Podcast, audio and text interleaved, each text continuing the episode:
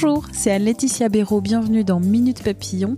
Aujourd'hui on évoque la vaccination en France alors que notre pays élargit la vaccination contre le Covid-19 à toutes les personnes âgées de plus de 75 ans. Après une méfiance vis-à-vis des vaccins relevés en décembre, différentes enquêtes soulignent aujourd'hui que plus d'un Français sur deux désire être vacciné contre le nouveau coronavirus. Quelle est l'histoire de la vaccination dans notre pays? Quelle opposition? On en parle avec Olivier Faure, professeur émérite d'histoire contemporaine à l'Université de Lyon 3. Il est membre du laboratoire de recherche historique Rhône-Alpes. L'histoire de la vaccination en France, c'est pas une nouveauté parce qu'elle est quand même apparue au tout début du 19e siècle, donc ça fait plus de 200 ans, à propos de la vaccination antivariolique et que du reste, à l'origine, le terme de vaccin, qui vient de vache, vaca en latin, qui veut dire la vache, ne concerne effectivement que le vaccin antivariolique, qui est en fait euh, du pu qui est prélevé sur euh, les vaches qui souffrent d'une maladie qui ressemble à la variole et qui s'appelle le cowpox, donc la variole des vaches. Et donc, c'est le médecin de génère qui s'aperçoit que tous ceux qui sont en contact euh, habituel avec les vaches et qui les traitent euh, ne sont jamais atteints par la variole humaine. Et donc, il en déduit que si on injecte la variole des vaches aux individus sains, ils ne développeront pas la variole. Donc, c'est comme ça que le vaccin arrive. Donc, simplement pour dire que c'est quand même une longue histoire, que, que c'est pas quelque chose de, récent, c'est le moins, c'est moins qu'on puisse dire. Alors, il se trouve que cette vaccination antivariolique, euh, contrairement aux vaccinations qu'on nous propose aujourd'hui, elle est euh, véritablement quelque chose de très, artisanal. On s'aperçoit très vite, euh, ben, comme on ne peut pas trouver toujours du vaccin sur des vaches autant qu'on voudrait, on est obligé de transférer le vaccin de bras à bras, que donc euh, l'efficacité du vaccin a tendance à s'atténuer, que donc la vaccination antivariolique ne protège pas totalement contre la variole, et que en plus, comme on prélève du vaccin sur des enfants, et cette vaccination peut transmettre d'autres maladies. Donc c'est quand même une vaccination qui n'est à la fois ni très efficace et qui n'est pas dépourvue de vrais dangers, à mon avis, sans aucune commune mesure avec ce qui se passe aujourd'hui.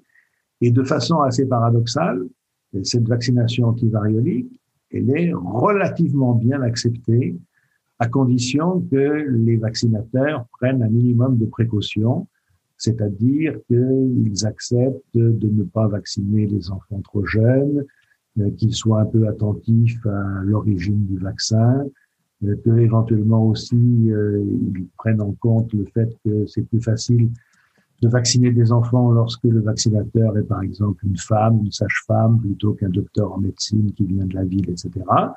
Globalement, on peut dire quand même qu'il y a une espèce de paradoxe, que cette vaccination qui n'est donc ni très efficace, ni sans danger, et relativement acceptée par une population qu'a priori, on pourrait au contraire juger aujourd'hui comme étant euh, plutôt pleine de préjugés, euh, qui n'a pas une culture scientifique très élevée. Elle accepte ça parce que je crois que quelque part, elle s'aperçoit bien que par rapport à la variole, qui est sûrement la cause de mortalité principale en Europe occidentale au XIXe siècle, eh bien, effectivement, il faut, il faut faire quelque chose à partir des années 1880, on, on utilise des vaccins qui sont à base de cultures de microbes atténués. Alors le cas le plus flagrant, c'est celui de la tuberculose avec le célèbre BCG, donc le bacille calmette-guérin, qui est en fait produit à partir de l'atténuation du bacille de corps, du bacille de la tuberculose, que en laboratoire on atténue par toute une série de procédés techniques mais que là aussi, il s'agit de ce qu'on appelle un vaccin atténué, c'est-à-dire qu'il continue à avoir des germes infectieux et que donc il provoque effectivement une maladie atténuée, mais euh, c'est quand même bien la maladie, même s'il est atténué. Et donc ce bacille calmette-guérin, lui aussi, hein, il est effectivement, euh, il a pu être, lorsqu'il est mal dosé, mal préparé, hein, il a pu effectivement être dangereux. En particulier, il y a eu en 1928 à Lübeck, dans le nord de l'Allemagne, eh bien, une centaine de décès d'enfants qui avaient été vaccinés par un BCG qui avait été effectivement euh, mal préparé. Mais ça, c'est une période quand même qui est aussi assez ancienne. Hein. Le BCG, c'est 1921. Et déjà avant les années 1920, on a aussi utilisé des vaccins qu'on appelle des vaccins tués, dans lesquels il n'y a plus effectivement de germes infectieux. donc qui sont effectivement plus, plus sûrs, avec moins de risques que le fait de transmettre la maladie, même, même atténuée.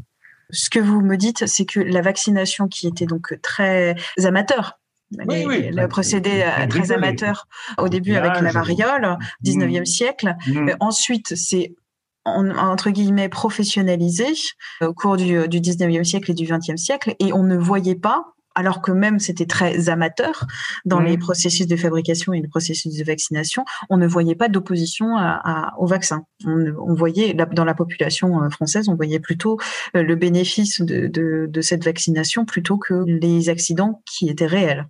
Oui, globalement, on voyait plus ça. Alors je vous dis quand même sous réserve qu'il fallait prendre des précautions pour vacciner sans prendre les gens à rebrousse-poil, si j'ose dire.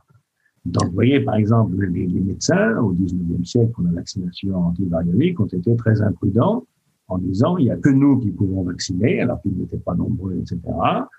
Il faut vacciner uniquement dans les conditions que nous disons, et que effectivement tout ce qui est réticence par rapport à l'âge des enfants, la fragilité des enfants, etc., il ne faut pas en tenir compte. Ils ont aussi affirmé que le vaccin ne pouvait pas contenir d'autres maladies, ce qui était faux ça, ça, ça, ça, a expliqué des, réticences à la vaccination. Mais c'était plutôt des réticences sur les conditions de la vaccination que sur le bien fondé de la vaccination elle-même. Parce qu'au tout début, on voit effectivement un véritable engouement, pas uniquement parmi les élites, et pas uniquement parmi les médecins, mais également dans la population où tout le monde effectivement se met à vacciner. C'est-à-dire que l'idée qu'on puisse inoculer une maladie bénigne pour protéger d'une maladie plus grave, c'est quelque chose qui n'est pas complètement euh, absent dans les raisonnements populaires. Parce que même, euh, je vous en ai pas parlé, mais avant la vaccination antiviralique elle-même, il existait un procédé euh, qui était un procédé utilisé dans les campagnes sans intervention médicale et qui était toujours à propos de la, la variole, qui était celui de l'inoculation variolique et qui était donc la pratique qui consistait de la part des familles injecter du pus de varioleux à leurs enfants pour les protéger de la variole. Donc, pour vous dire que, comment dire, cette idée de geste préventif, y compris celui qui ne va pas de soi quand même, de donner une maladie pour protéger d'une autre qui pourrait survenir, est quelque chose qui n'est pas quand même complètement étranger au mode de raisonnement populaire euh, ruraux du, XVIIe et du XVIIIe siècle. On parle beaucoup des effets des sels d'aluminium. Euh, c'est quelque chose qui est utilisé dans les vaccins depuis les années 1920.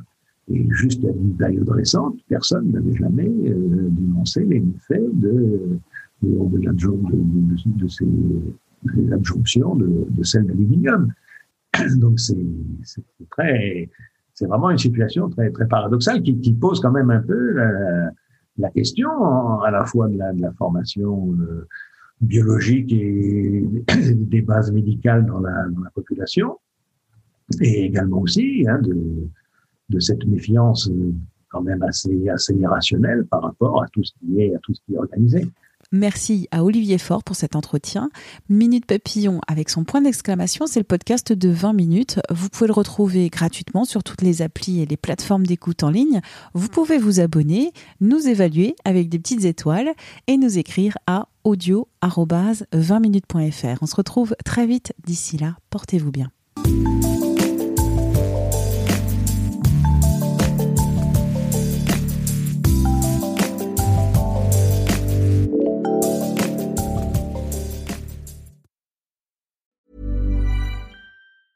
A lot can happen in the next three years. Like a chatbot may be your new best friend.